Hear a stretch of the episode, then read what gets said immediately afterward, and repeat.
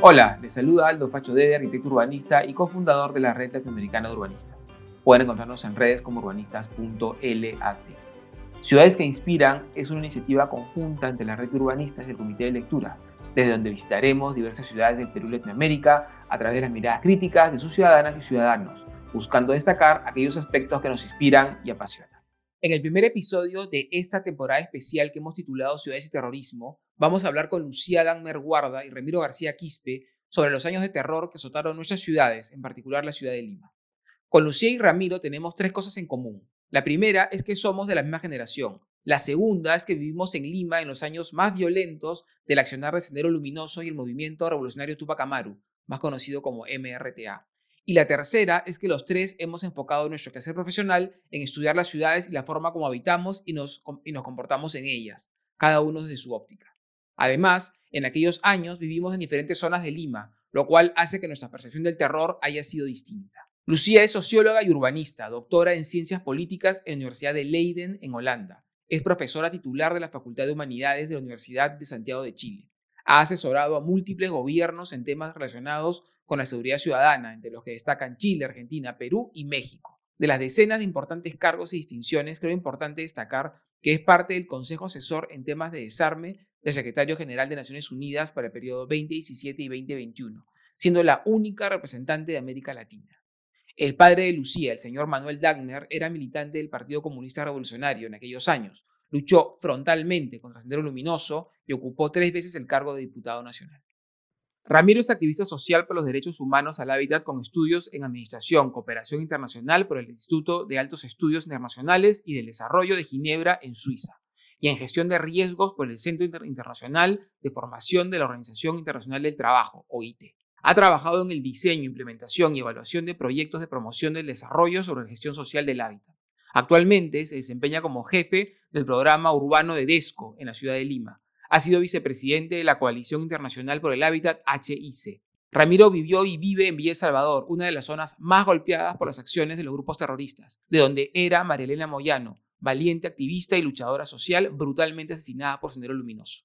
Lucía y Ramiro, muchas gracias por haber aceptado conversar sobre el tema más delicado y sensible de nuestra historia reciente, el terror perpetrado por Sendero Luminoso y el MRTA. Esos años de violencia y muerte marcaron nuestra vida en formas que quizás nunca terminaremos de comprender incluso a quienes no sufrimos un atentado, violencia física, secuestro o la muerte de una persona cercana. Es un tema del que hablamos poco y que guardamos en lo más profundo de nuestros corazones. Hoy me gustaría conversar con ustedes sobre cómo esos años de terror impactaron en la forma como vivían, usaban los espacios públicos y se relacionaban con la ciudad. Hola Aldo, eh, Ramiro, muchas gracias por la invitación. Eh, como siempre, es un gusto conversar con ustedes. Bueno, a ver, lo primero es decir que las ciudades el Perú eran bien distintos en esa época, ¿no? En la ciudad de Lima, por lo pronto, eh, es una ciudad que estaba profundamente fragmentada, ¿cierto? Una ciudad que tenía muchísimos menos niveles de, infraestructura urbana, que, seguía siendo una ciudad profundamente caótica, ¿cierto? Con, unos niveles de pobreza muy, muy fundamentales y todavía viviendo del, del, proceso, digamos, de migración interna. Eh, y efectivamente, parte importante de lo que fue eh, el periodo del terror en Perú, ¿cierto? Un terror practicado por Sendero Luminoso, pero también por las fuerzas del Estado, ¿no? Porque una de las cosas que creo que no, no podemos olvidar es que en los sectores populares eh, también se hacía presente la policía y las Fuerzas Armadas para el uso, digamos, abusivo y sistemático de violencia. Eh, que es parte de la fractura que vive el Perú hasta ahora. Pero en términos de la vida cotidiana, efectivamente la vida en Perú se, se fracturó, ¿no? Y los que fuimos más jóvenes en esa época sabemos que la ciudad se convirtió en tu barrio, el espacio de movimiento fue un espacio cada vez más reducido, el espacio público se abandonó y lo que nos llevaba en el día a día, tanto en el uso del territorio como en el uso de las relaciones con el otro, era la desconfianza y el miedo, ¿no? Uno tenía miedo de ir a ciertos lugares. Eh, y estoy hablando de Lima, donde al final del día, la verdad es que nosotros vivimos una parte probablemente mucho más, mucho menos dura de lo que fue la violencia más constante y generalizada como se vio en otras partes del Perú, pero, pero creo que esa sensación permanente de desconfianza y de temor es algo que ha eh, traspasado y sigue traspasando las relaciones personales y la forma como la ciudad se construye. De esa época son eh, las grandes construcciones de paredes que cierran las casas, de cierres perimetrales, de guardias en las puertas, ¿cierto? De estos eufemismos del control de ingreso para ver a quién dejó entrar y quién no dejó entrar. Em, y, lamentablemente muchas de esas cosas llegaron y se quedaron nomás. Hola Aldo, hola Lucía, eh, muchas gracias por la amable invitación al espacio de Ciudades que Inspiran y poder hablar de estos temas, ¿no? Que a veces este, e, es necesario, pero también a veces preferiríamos no comentarlos por lo que han implicado eh, en nuestras experiencias personales, en lo que hemos observado y hasta en lo que nos ha tocado eh, directamente, ¿no? Hablar sobre ciudades, eh, terrorismo, mirar 40 años atrás e intentar en retrospectiva, ¿no? Situarnos en un escenario, eh, llamémosle limeño, ¿no? O, o, de las ciudades en general, en la cual habían varios actores en disputa, ¿no? Voy a referirme no sé, a, aquellos eh, habitantes eh, comunes y corrientes que trabajaban diariamente, que estaban preocupados en salir adelante con sus familias, en iniciar un negocio, en salir de la periferia al centro de la ciudad a trabajar. Y por otro lado, tenías a eh, Sendero Luminoso con su proyecto político, ¿no? que este, alteraba todo ese deseo, llamémosle de, de superación, ¿no? Con un escenario, además, eh, eh, desde el Estado en el cual también había una, una violencia que se generaba no solamente este, por detenciones arbitrarias y por todos esos otros temas, sino también por el escenario hostil en el cual la ciudad y las ciudades se convertían. Lucía ya nos comentaba este tema de las ciudades este, cerradas, las, las calles y comisarías que después de determinada hora era mejor no acercarse porque por el contexto generalizado te podía caer un tiro o te podían detener y acusarte de cualquier situación eh, eh, extraña. Pero también una ciudad dura en la cual, por ejemplo, los medios de transporte este, eran muy limitados, el toque de queda te obligaba a acelerar el retorno si es que estabas en la periferia, pero no solamente si es que estabas en la periferia, así creo yo, si estabas en un lugar céntrico de la ciudad, era mejor llegar antes de que oscurezca porque lo más probable es que eh, llegara eh, explotar un coche bomba o una torre y eh, tuvieras este, un apagón con todas las inseguridades que eso este, significaba. ¿no? Pero quisiera referirme también a esto que en la cultura peruana le denominamos el mundo chicha, ¿no? Y que los años 80 en parte también caracterizan, ¿no? Por ese momento de la historia peruana en la cual un sector social eh, mira el, futuro, creo yo, con esperanza, a pesar de las eh, grandes adversidades que vivíamos y se apropia con todas las condiciones en contra de hacer del lugar donde vivía, de la ciudad donde vivía, del país donde vivía, algo distinto a lo que venía sucediendo. Gracias, Lucío Ramiro, eh, por este primer relato. Yo me gustaría destacar algunos temas eh, en común de sus experiencias. Primero, el hecho que eh, Lucía destaca que la ciudad se convirtió en tu barrio, que el espacio de movimiento se convirtió en un lugar muy reducido y que los espacios públicos, más allá de los muy próximos, eran espacios ajenos, espacios que eran mirados con temor y con recelo, cosa que también destaca Ramiro cuando habla que eh, esos trayectos en la ciudad eran trayectos que eran peligrosos, ya sea por una escasa disponibilidad de movilidad, así como por el temor de que un atentado, digamos, se cruce en, tu camino, por un toque de que, por el, bueno, llegar antes que oscurezca, por un tema de seguridad, podría haber una voladura de torres y te quedaba la ciudad sin luz, quedabas expuesto, eh, el toque de queda, también, como también decía Lucía, habilitaba, digamos, en el nombre de la lucha del terror, eh, a que la fuerza del orden, digamos, generen operativos que podían también poner en riesgo tu vida, ¿no? Y todo esto hacía que el trayecto entre el otro lugar y tu lugar era un trayecto de temor, de peligro, de mucho cuidado. Em, esto me parece interesante porque también, se, digamos, viéndolo digamos, en medio de lo, de lo negativo y lo duro que fue vivir en esos años, Ramiro también esboza como, una, una, un, como un atisbo de esperanza, ¿no? como, la, como, como la flor que crece en este, en este prado este, dañado, incendiado, ¿no? que es como este, este, esta necesidad de, de, agruparnos, de generar estos espacios de confianza barriales, estas comunidades de confianza en las cuales nos sentíamos seguros, también permitió que se generen eh, nuevas eh, expresiones culturales que eh, luego también marcaron época, ¿no? como en el caso, Ramiro menciona, el mundo chicha, este mundo eh, popular, eh, limeño, que aparecía con colores, con felicidad, con alegría, en medio de esta enorme tristeza y, constante, digamos, preocupación y estado de alerta por, el, posible, por, el posible riesgo de nuestras vidas. Entonces, se cruza esta, estas manifestaciones de, alegría, de búsqueda, digamos, de esperanza en medio de una ciudad que era absolutamente ajena y peligrosa. Yo también recuerdo lo mismo, ¿no? Yo recuerdo también que no, casi no, yo casi no salíamos este, fuera de casa, nos manejábamos en espacios muy cuidados, muy seguros.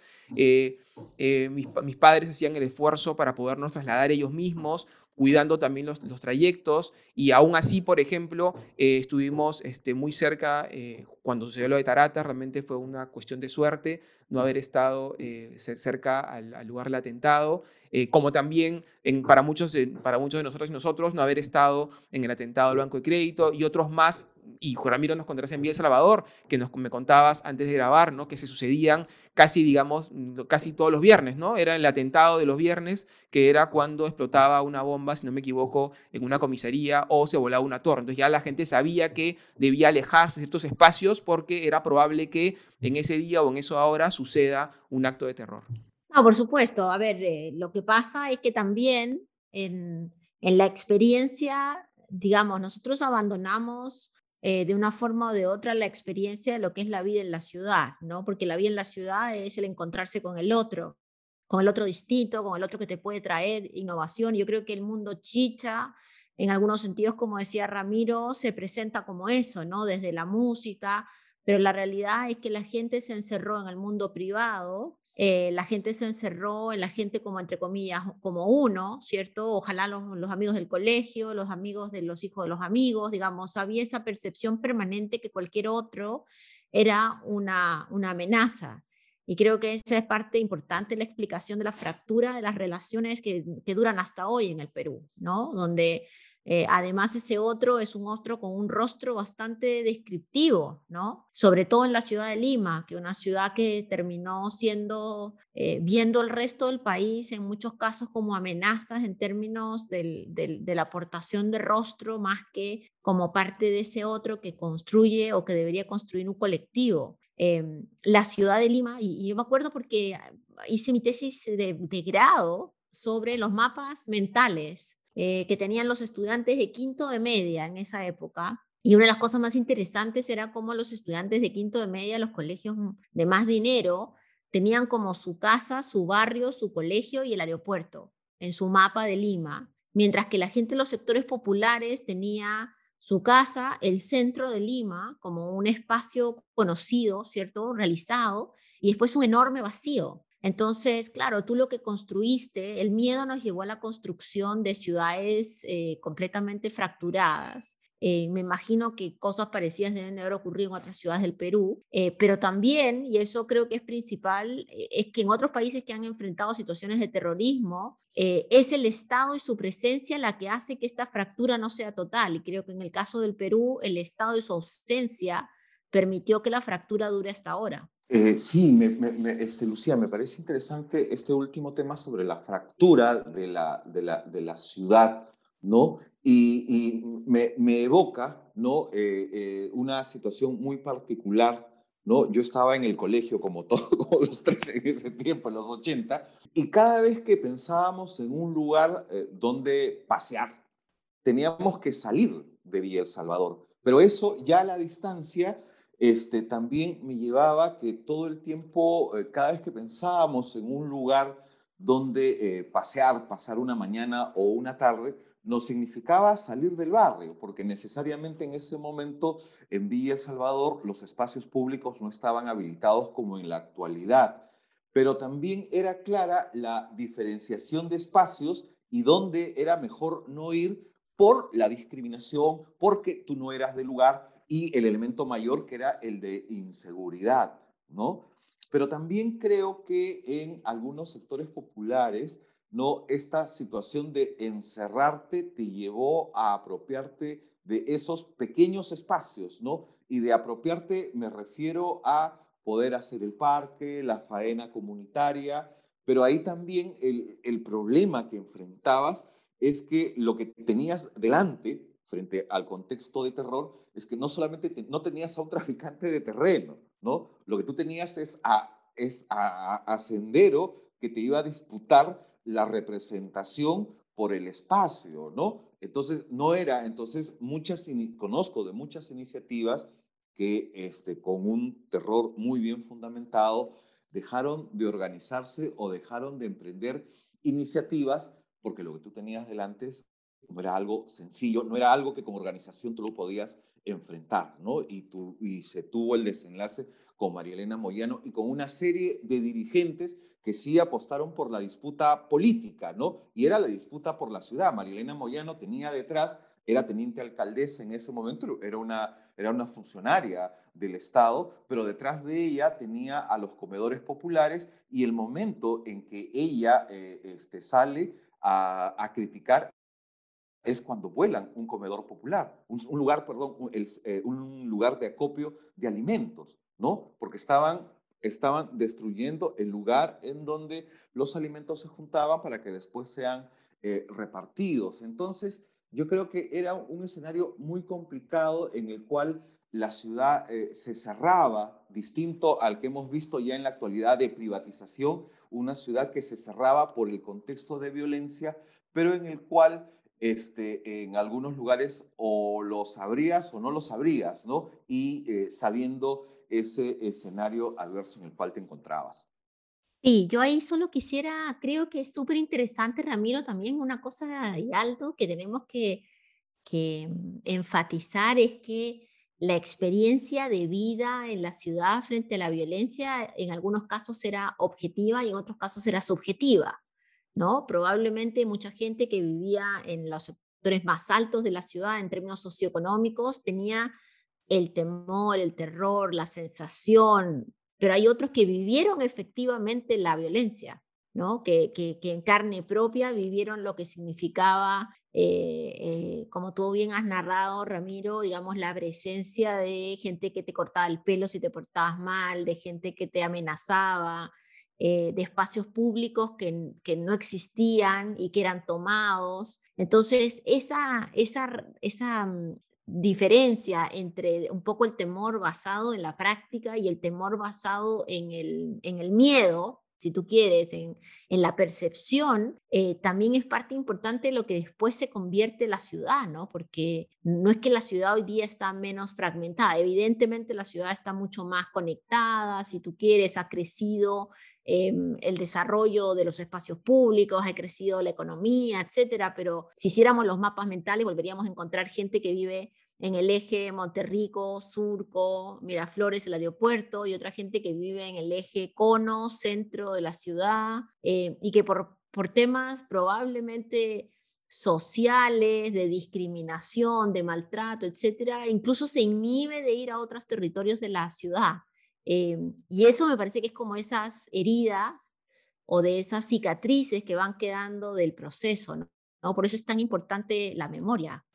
Sí, Lucía, eh, este último tema de los, de los mapas mentales, de los marcos en los cuales nos movemos, también a mí me evocan por el trabajo eh, que hago. A veces convocamos a estudiantes y, que para que nos ayuden a levantar información, ¿no? Nosotros trabajamos en asentamientos humanos, en barrios. Entonces, siempre aplicamos una encuesta final, ¿no? Para ver si es que eh, los chicos habían estado en un barrio. Y claro, de 20 hay uno o dos, felizmente no son la mayoría, que es la primera vez que pisan un asentamiento humanos. No quiero ser crítico con ellos, pero creo que tenemos, eh, o sea, nuestro país tiene un tema eh, pendiente todavía con esas este, fracturas sociales que aún existen de ver el, el, Perú, de ver Lima, de ver nuestras ciudades o nuestro entorno como espacios este, divididos. Y quisiera acotar esto a, un, o sea, a algo de los 80 con algo que ha pasado durante el COVID cuando nos decían,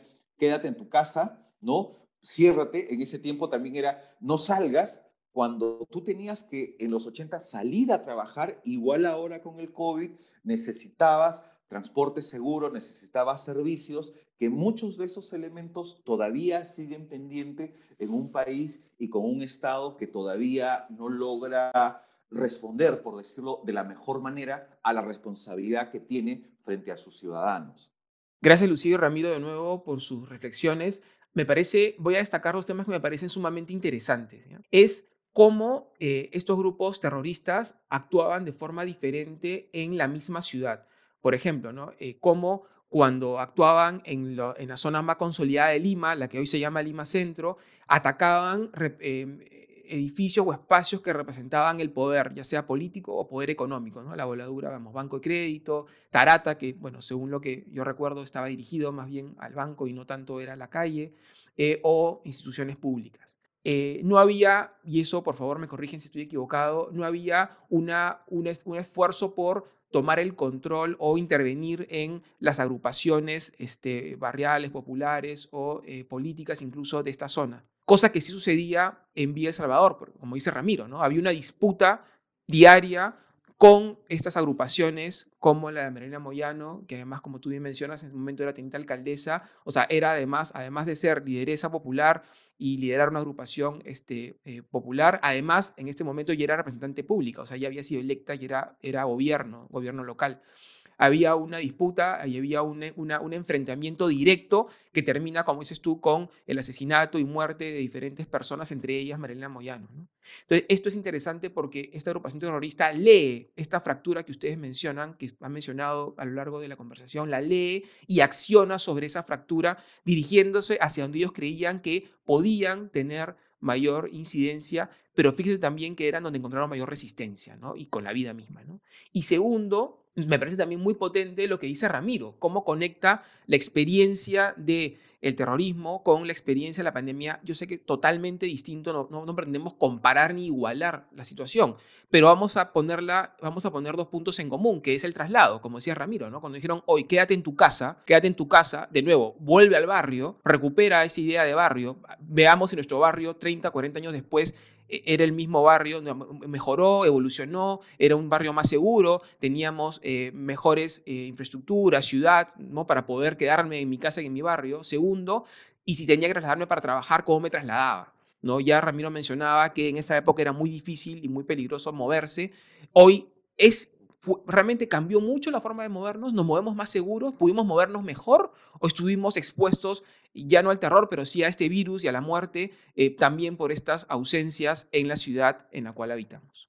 No, bueno, lo que pasa, creo yo, es que ahí em, evidentemente Sendero Luminoso se convierte en una organización terrorista que termina matando a la gente más pobre, ¿cierto? O sea, los estudios, la Comisión de la Verdad es bastante clara en el nivel de violencia y terror que, ejerció, sobre todo contra, contra las poblaciones más, más, más vulneradas por el sistema.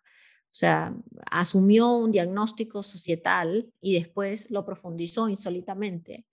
Pero esa sociedad fracturada, esa sociedad clasista, esa sociedad racista no se ha terminado. Yo te diría que muy por el contrario, lo que hemos visto en los últimos años eh, y en los últimos meses es parte de esa misma expresión. ¿cierto? Y creo que cuando Ramiro habla del COVID, a mí me hace mucho sentido. ¿Quiénes se han muerto más? Los más pobres se han muerto más. ¿Quiénes van a recibir la vacuna al final? Los más pobres son los que reciben la vacuna al final, la gente que está en los lugares más aislados. El Estado está llegando más, sí, está llegando más, pero cuando tú miras en comparación con otros países de América Latina, en el Perú la gente se muere de frío, en Perú los niños en la selva tienen anemia. Eh, digo, son cosas que uno podría decir que ojalá se hubieran empezado a superar o se hubieran puesto como prioridad después de una crisis de terror tan grande como la que vivió el país. Em, y en ese sentido a mí me parece que es bien importante pensar la ciudad de una forma distinta, ¿no? Eh, una ciudad donde ya no solamente te parezca bonito que uno tiene centros comerciales por todos lados, sino que efectivamente esos centros comerciales eh, son parte de una estructura mucho más grande que define lo que es el espacio público. Y una de las cosas que tenemos que, que, repensar, digo, Lima, la caótica, no puede ser como la marca de presentación de la ciudad, donde, bueno, los que van a algunos sectores la pasan re bien y los que van a otros eh, siguen subiendo los cerros a pie, ¿no? Porque en el fondo em, las ciudades con esos niveles de desigualdad, em, finalmente, eh, ¿cierto? En, en, el acceso a lo, a lo urbano, en el acceso al beneficio, eh, son, son sociedades que también al final del día se estructuran con amplios niveles de violencia, tal vez no tan explícita, pero violencia al final. Y, y, lo otro que me parece bien importante también es reconocer que la, la, estructura de violencia que ocurrió en el Perú en los 80, yo creo que también se construye sobre otras violencias y deja otras violencias en el país, tal vez menos expresivas, obviamente, no del rango terrorista, no de poner bombas en la calle, ¿cierto? Pero lo que uno hoy día ve permanentemente son discursos que desde la violencia, tal vez ya no física, pero desde la violencia psicológica, la violencia social, la violencia contra la mujer, en fin, eh, uno como mujer, por ejemplo, y con esto termino, digamos, uno como mujer sigue teniendo miedo de salir a la calle. El miedo ha cambiado, digamos, de expresión, pero la realidad es que los estudios de, que hay sobre, sobre la violencia contra la mujer en el espacio público en, en, el Perú son, son dramáticos. Entonces, cierto, hemos pasado con, de, unas, de unas experiencias de vida muy graves en los 80, eh, pero los aprendizajes me parece que no, no han sido suficientemente desarrollados, probablemente por esta percepción de nosotros contra los otros, los buenos y los malos, eh, y sin una verdadera reflexión de cuáles son las consecuencias de estas fracturas. Eh, me parece interesante, Lucía, esto último en relación a eh, los buenos y los malos, ¿no? Y los roles que tuvimos, que no es decir ni acusar con el dedo, pero también el rol que cada uno jugamos en ese momento, pero también las deudas pendientes, y quisiera referirme al Estado peruano como tal, ¿no? Si bien Sendero principalmente, eh, desde mi punto de vista, atacaba civiles, ¿no? que eran los principales afectados, intentando romper ese eh, débil ¿no? Eh, tejido social que se habían construido entre fines de los 70, los 80, buscando además controlar organizaciones sociales para su, su, su proyecto político, ¿no? Pero en ese escenario, la, la, la, gente, ¿no? La, gente de a pie, los trabajadores, eh, empleados, asalariados, creo yo que más allá de la incertidumbre en la que vivíamos, además propia de los gobiernos de, acción popular y del APRA de los años 80 y la crisis económica que además teníamos, hay gente que dice, pues teníamos las siete plagas ahí sobre, sobre el país para no quedarnos solamente eh, eh, en Lima teníamos, creo yo, un Estado este, eh, paralizado totalmente, que en, en los últimos en quienes pensaba era justamente en las personas, ¿no? O sea, las personas, los ciudadanos, los niños, las mujeres, por no hablar de los ancianos y de cualquier eh, otro grupo eh, social, simplemente no existía. Entonces, comento todo esto porque digo, ¿cuáles son los retos que, se que, que nos mostraron en ese momento, que el informe de la Comisión de la Verdad nos pone sobre la mesa y que el COVID también nuevamente nos eh, cuestiona como ciudadanos, como técnicos, como políticos, como académicos. Entonces creo yo que todavía eh, eh, los temas de segregación urbana, de discriminación, de pobreza, siguen estando presentes 40 años después, ¿no? Ahora que uno mire en retrospectiva, pero también quisiera referirme a un concepto que se habla mucho en la actualidad sobre la resiliencia, ¿no? Muchos se nos dicen, hay que ser resilientes, hay que ser fuertes, ¿no? Porque va a venir una crisis. Eh, cada vez que yo he escuchado este concepto, ¿no? Eh, al, inicio me pareció un concepto interesante, pero cada vez que se lo escucho, sobre todo a políticos, ¿ah? y uno puede ver a, muchos políticos eh, hablando sobre este concepto, tengo la impresión de que como si fuera una manera de querer lavarse las manos y decir, tienes que ser tú resiliente, tienes que ser fuerte, porque va a venir algo parecido al COVID, va a venir algo parecido a lo que tuvimos en los 80 y tú tienes que protegerte cuando yo como ciudadano digo, oigan, un ratito, o sea, este, estamos en un Estado con autoridades que tienen responsabilidades, ¿no? En construir ciudad para la gente, ciudad para la vida, en generar encuentros entre lo público y lo privado, en generar esos lazos que lamentablemente nuestra historia este, reciente, nuestras autoridades no han logrado este, eh, acercar y que en el último proceso electoral además hemos visto cómo la manipulación de todos estos símbolos y mensajes se trastocan y se acusan a unos de algo y a otros de otra cosa. Entonces creo yo que tenemos ahí todavía muchas eh, tareas pendientes, pero la ciudad, y con esto termino, creo yo que es ese escenario en donde distintos, similares, iguales, antagonistas también, nos encontramos para poder intentar construir un proyecto común en cuanto todos estamos en el mismo espacio físico. No, por supuesto, así debías, así debería ser, yo creo, digamos, hemos avanzado sin duda, creo, eh, y una de las principales cosas que nos traen a esta conversación y a la que Aldo nos invita también es el hecho que Abimael Guzmán muere en la cárcel. Yo creo que ese es un, eh, es un símbolo muy importante, ¿no? De que hubo algún nivel de justicia, pero también tenemos que reconocer que hay cientos, y no miles, de víctimas que no recibieron ninguna justicia que no pudieron ni siquiera expresarse sobre lo que vivimos. Eh, cuando uno mira lo que pasa en otros países que han vivido situaciones de terror, las ciudades están llenas de símbolos que nos llevan a recordar. Eh, y recordar no significa em, hacer una alegoría, ¿no? Recordar significa justamente entender qué es lo que nos pasó para poder construir sobre ese entendimiento algo mejor. Eh, y creo que por mucho tiempo la política la crisis de la política que vive el Perú hace tanto rato, lo que hizo fue tirar tierra sobre un proceso creyendo que eso iba a hacer germinar algo y en realidad tiró una tierra podrida, ¿no?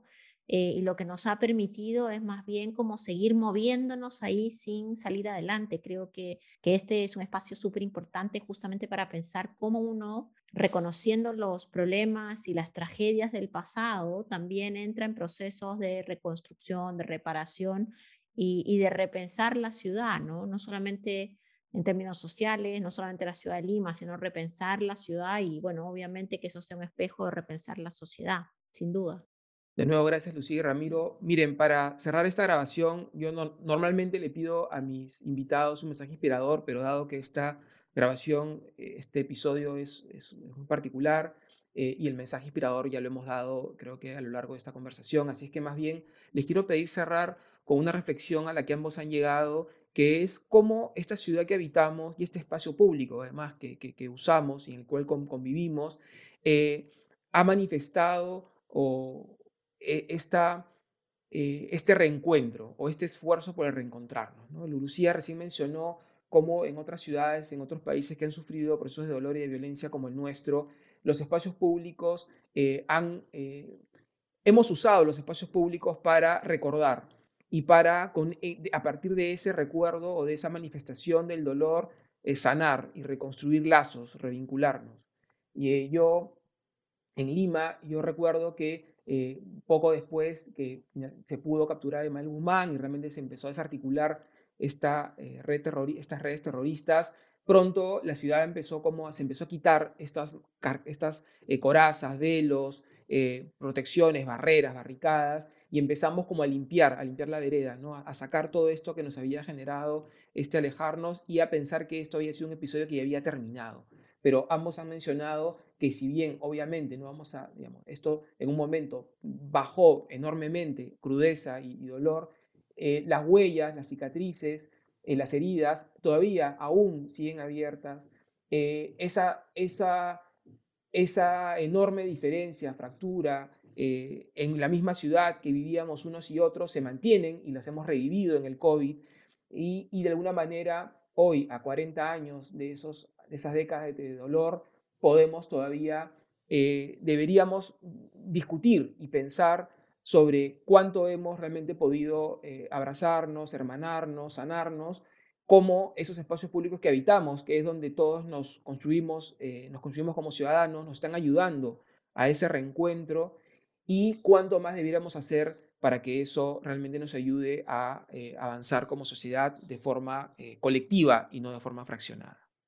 Sí, no, a ver, pues, son grandes preguntas, Aldo, que en realidad eh, yo creo que nos demuestran la orfandad en la que ha vivido el Perú respecto a los liderazgos políticos de los últimos muchos años. No por nada todos los expresidentes o han estado presos o, o acusados o se, se suicidaron para no ir a la cárcel por temas de corrupción. O sea, Em, las sociedades también requieren de liderazgos que te lleven a sobrevivir a la tragedia, ¿no? Pensemos Mandela, pensemos en tantos otros líderes que vivieron situaciones críticas que, que lo que hacen es reconstruyen. Yo creo que acá la política utilizó el senderismo, utilizó la el terrorismo para después eh, continuar con esa fractura más que buscar mecanismos de, de, de integración. Eh, y, ahora tal vez las nuevas generaciones tengan la oportunidad, aunque la verdad es que las discusiones políticas de actuales también dejan la duda, eh, pero tengamos la oportunidad de repensar, ¿no? no eh, cuando, cuando uno dice hay que mirar el pasado es siempre para construir un mejor futuro, no, no es para dar oportunidad para una, una, una, revisitada al pasado y justificar nada, sino por el contrario, lo que te demuestran otros países es que uno necesita procesos de justicia, aquellas personas que fueron que tuvieron eh, familiares que fueron ejecutados por Sendero Luminoso requieren ya no solamente aparecer en un libro, sino requieren ser escuchados, ser entendidos, ser visibilizados. Eh, creo que parte importante del problema es que uno siente que en el Perú la gente de Lima siente que fue la principal víctima de la violencia y en realidad lo que uno ve en los informes y eso no es así. Pero la ciudad tiene que tener rasgos de lo que vivimos. Creo que como en la vida misma, tratar de avanzar eh, borrando lo que te, hace, te da pena o borrando lo que te genera problemas, eh, no ayuda. Al contrario, uno tiene que entender, reflexionar y, avanzar sobre eso. Em, y por eso es que me pareció tan triste la posición de algunos respecto a cerrar los espacios de memoria, ¿cierto? Las discusiones algunas veces más bien antojadizas sobre los contenidos del Museo de la Memoria, en fin. Em, porque sin memoria es muy difícil eh, avanzar. Eh, y creo que ese es, ahora que murió Abimael Guzmán, ahora que, que, en el fondo se cierra ese, ese proceso, creo que vale la pena em, entrar a, identificarnos como, como lo que somos, un país difícil, un país con, con, muchas complejidades, ¿cierto? Eh, pero también con enormes posibilidades. La ciudad de Lima es una ciudad que, a pesar de todo, a pesar de todo lo que hemos conversado, es una ciudad donde hay una riqueza cultural y una, una vibración eh, multicultural muy interesante y que a la hora que el país y la sociedad lo, lo abracen, te aseguro que los, los, caminos de desarrollo son, y de crecimiento son enormes. En, en, esa línea, este, Aldo, eh, Lucía, creo que es necesario, ya también para ir cerrando, eh, es, es, claro que la historia de la humanidad ha estado plagada de violencia, ¿no? Sin embargo, podemos decir que el terrorismo es como un fenómeno moderno y lo que tenemos con el terrorismo también es la ausencia y protección del Estado y hasta en algunos casos violencia generada por el propio eh, Estado. Yo creo que eso también hay que tenerlo claro, tú Lucía también lo has referido eh, de, de, alguna manera, pero frente a ese escenario, lo que seguimos demandando o lo que el país sigue demandando eh, son ciudades además para varias generaciones que ya han nacido y crecido en las ciudades, ¿no? Porque en los ochentas creo yo que teníamos todavía este, eh, muchas personas que habían migrado, ¿no? Que habían nacido en el campo y que estaban creciendo y desarrollándose en la ciudad. Ya lo hemos contado detalles, pero al, al 2021 ya tenemos varias generaciones viviendo en las ciudades. Entonces creo yo que necesitamos revisar toda esa, esa experiencia urbana, ¿no? De, de usar, de disfrutar, de sufrir, de producir y hasta de gobernar el, el espacio físico, la ciudad, para poder encarar los retos que tenemos hacia adelante, retos que eh, eh, queda claro que tienen que ser mirando el pasado para no repetirlos, mirando el pasado para saber qué cosa se hizo mal, qué cosa debemos de corregir, qué cosa debemos de cuestionarnos para intentar construir además eh, ciudades en un contexto que el, censo del 2017 nos muestra un país que se sigue, eh, sigue mirando a la costa, ¿no? Eh, algunos han utilizado este término de litoralización, ¿no? O sea, ciudades en el litoral, ¿no? En toda la costa este, peruana, que además son ciudades que van a enfrentar otros desafíos como escasez de agua, escasez de alimentos. Entonces, creo yo que lo que hemos vivido nos tiene que servir como experiencia para futuras situaciones difíciles que vamos a vivir en las ciudades, pero que nos deben llevar a recuperar el sentido humano de la vida, el sentido humano de lo colectivo, ¿no? Eh, o de sociedad para poder construir un país diferente. Lucía y Ramiro, muchas gracias por su tiempo y generosidad en compartir sus memorias. Por mi parte me despido hasta el siguiente episodio de esta temporada especial Ciudades Terrorismo. Muchas gracias por escucharnos.